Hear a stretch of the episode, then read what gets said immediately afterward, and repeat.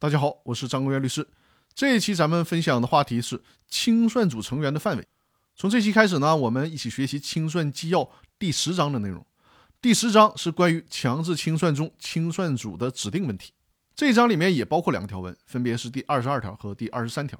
我们这期先来学习第二十二条。还是老规矩啊，我们先来看一下原文。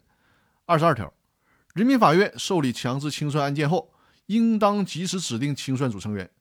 公司股东、董事、监事、高级管理人员能够而且愿意参加清算的，人民法院可以优先考虑指定上述人员组成清算组。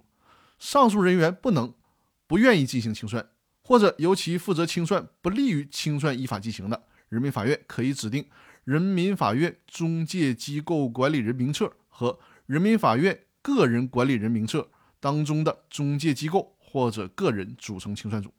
人民法院也可以根据实际需要，指定公司股东、董事、监事、高级管理人员与管理人名册当中的中介机构或者个人共同组成清算组。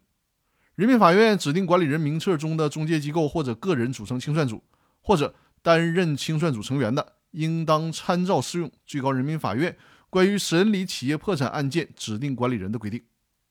那这个条文是关于选任清算组成员范围的规定。公司解散以后呢，除了有权从事与清算有关的事务以外，是不得从事与清算无关的经营活动的。在此期间，股东会或者股东大会、董事会、监事会等机构虽然还存在，但是呢，权力已经被限制了。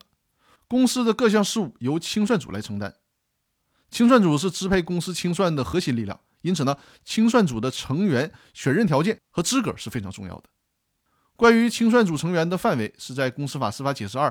第八条当中进行规定的，清算组成员可以从公司的股东、董事、监事、高级管理人员、依法设立的律师事务所、会计师事务所、破产清算事务所等中介机构，以及其中具备相关专业知识并且取得职业资格的人员担任。那为啥公司的股东或高管会被优先考虑作为清算组的成员呢？因为公司的股东、董事、监事和高级管理人员等内部人员，这些成员呢，一般具有经营能力。而且还比较熟悉公司的事务，如果他们愿意并且能够参加清算的，那么人民法院就可以优先考虑指定他们来组成清算组。那关于清算组成员的范围问题，我们这期就聊到这里。但实际上，公司的股东高管想担任清算组的成员，在有些情况下还不能让他们担任呢。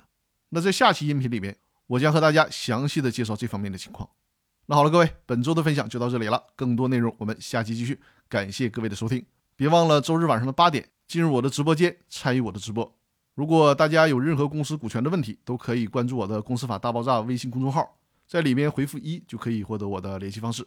我和我的团队希望能更多的帮助到你。那好，祝大家周末愉快，我们下周再见。